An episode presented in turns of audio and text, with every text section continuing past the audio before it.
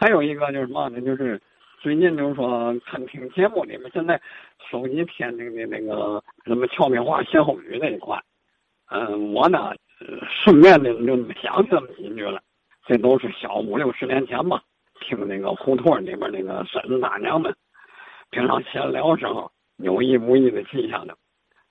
哎，一句是什么呢？是那个水铺的锅盖两拿的。还有一句呢是水铺着火，刚着的。这个刚着的是天津卫的老话，就是水铺着火，刚着的。水铺是最不应该着火的地方。他就收着水，结果他着火了，实在是说不过去了。他说：“是不是就有点点因果报应，应该应分的那那？还有老的时候有那个城隍庙，城隍庙里的牌匾，其中有一块呢是那个有求必应，就是挂在那个城隍爷那个那个庙堂上的。过去天津人呢管那个城隍庙的那个城隍呢叫三太爷，这样呢就留下了那么一句俏皮话。”叫三太爷的牌匾，有求必应。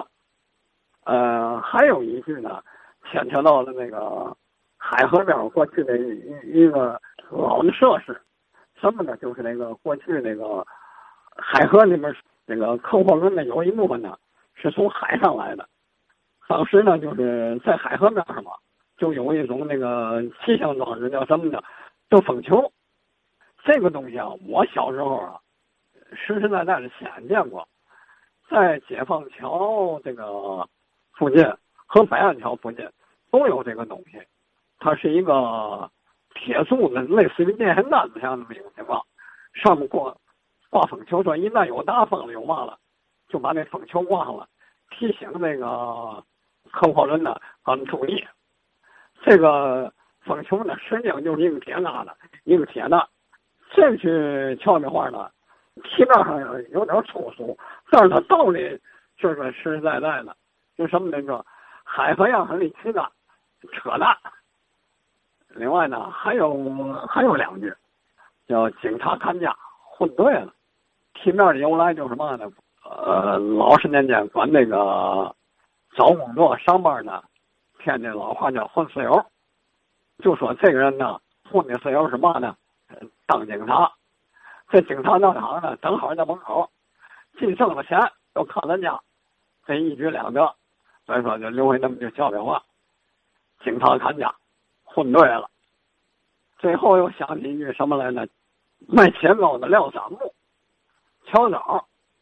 过去卖切糕的，一般都是独轮车推着那个南板出来，到了地方以后，把这个车放好了，把南板收拾干净，把东西都摆好了，摊主呢？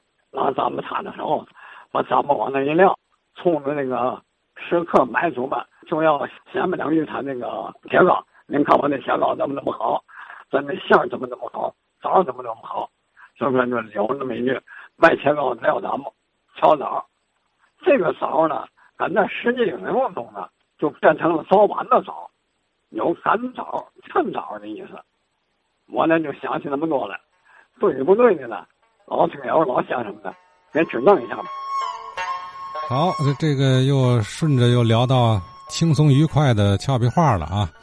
还别说，王竹岗先生这几句老俏皮话啊，听着还挺新鲜啊，不常见。卖切糕的撂展布，巧枣，水铺着火，杠着了，这也不怎么杠着，是哪个杠啊？海河上面立旗杆是扯淡啊！警察看家混对了，哎，你都有地域特色。不过有一句，我觉得是不是可以请老先生再给分析啊？就说那个三太爷庙的牌匾“有求必应”，这句话可能有，但是三太爷或许还不是城隍爷吧？我印象啊，他有专门供奉的三太爷庙。哎，这个回头看看明天有没有老先生给说说三太爷庙在哪儿。好，这几句俏皮话都不错啊，既有趣味性，又能勾陈老故事。哎，米春启先生也聊几句。